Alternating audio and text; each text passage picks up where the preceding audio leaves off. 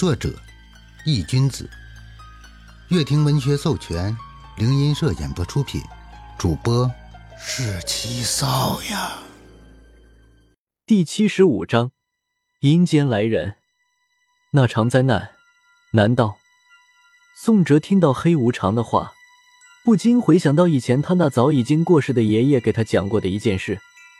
早在距今约六七十年前的今天，那时候国家闹饥荒，全国上下粮食紧缺，每天因为饿肚子而死去的人多不胜数。人们为了填饱肚子，甚至出现了吃树皮、吃野草、啃泥沙，甚至食人的害人场景。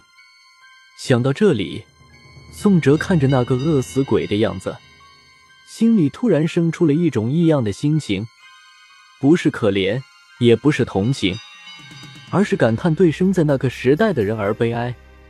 正当宋哲感慨的时候，宋哲忽然发现那个饿死鬼变得有些不正常，因为宋哲看到，就在那个饿死鬼距离自己不远的时候，突然停止了爬动，鼻子在空气中狠狠的嗅了嗅，猛地睁大了眼睛，咸水从嘴角直流。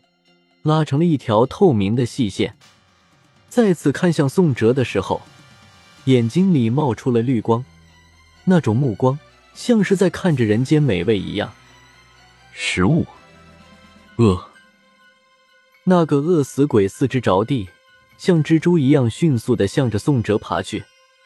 看来是你吃的那个聚阴丸起作用了。黑无常看到那个饿死鬼突然暴起。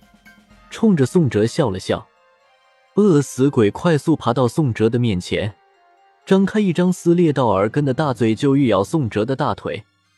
宋哲皱了皱眉，向后退了一步，躲开他的撕咬，随后鼓足全身力气，抬脚就踹向了那个饿死鬼的脑袋。砰的一声闷响，伴随着脖颈处骨骼卡卡的脆声，宋哲这一脚狠狠地踹在那个饿死鬼的脑袋上。饿死鬼被宋哲这一脚直接给踹飞了出去，饿死鬼在地上滚了几圈，竟又站了起来，张着大嘴重新向着宋哲扑了过去。这个巨婴丸效果真他娘的好，竟然还能对鹦鹉起到兴奋的作用。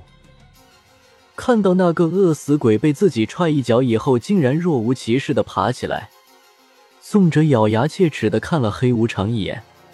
自己刚刚那一脚的力道，他可非常清楚。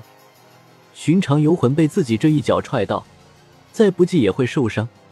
而这个饿死鬼竟然像是没事人一样，不仅站了起来，还能继续朝自己攻击。黑无常闻言耸了耸肩膀，没有搭腔，继续站在原地看着宋哲的是怎么欺负一个游魂的。见黑无常没有理会自己，宋哲收回了目光。看向那个饿死鬼的眼神中带了些许玩味，想杀我？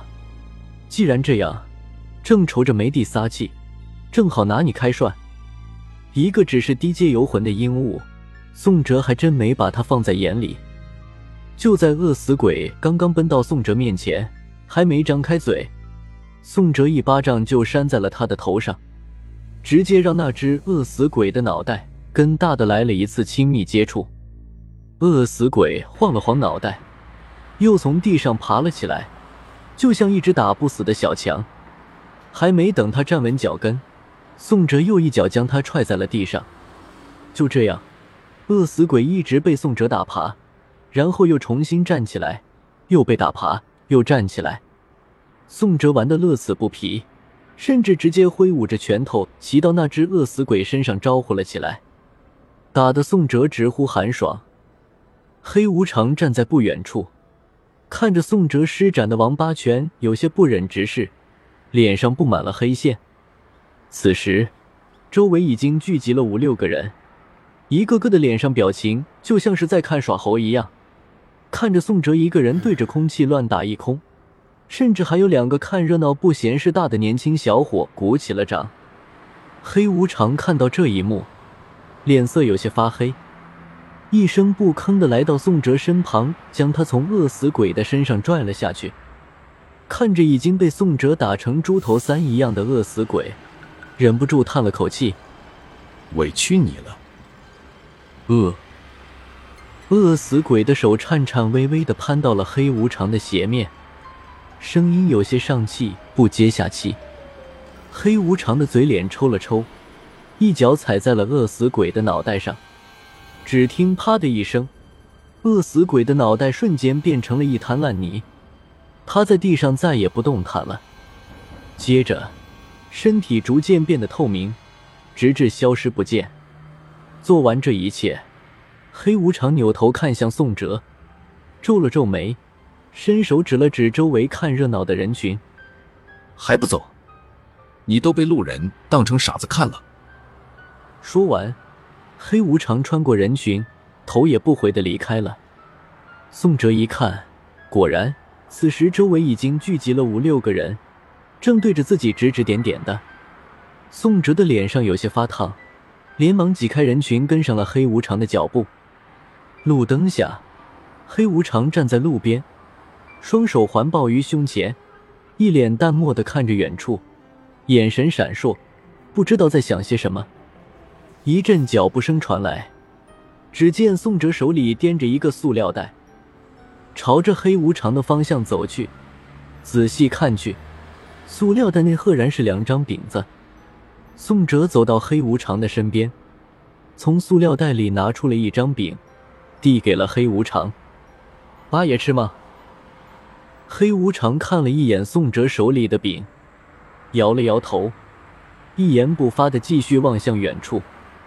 宋哲见状，有些无趣，从口袋里掏出一根红缨竹，从上面刮了点竹末，夹在了饼子里，蹲在黑无常的身边，津津有味的吃了起来。八爷，你不知道。这饼在平阳市可是出了名的好吃，小时候我母亲经常给我买来吃。宋哲咬了一口，嘴里嘟囔着，声音却是带了些颤抖：“来了。”什么？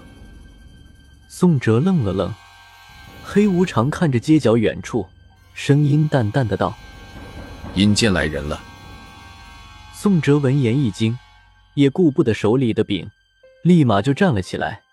顺着黑无常的目光看了过去，只见在街道的尽头，突然出现了一个人影，正朝着自己的方向走来。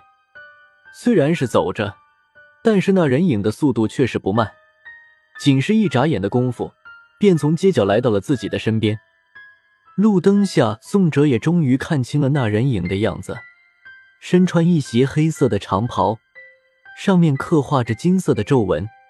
而在他胸前的衣襟上却刻着一个“黑”字，一头散乱的长发杂乱的披在头上，发梢下，苍白的脸上带着几分病态，眼底泛着红光。只见他赤红着眼睛看着黑无常，良久，突然单膝跪在了地上：“范大人，没想到属下竟然还能再次遇到您。”本章已播讲完毕，感谢您的收听。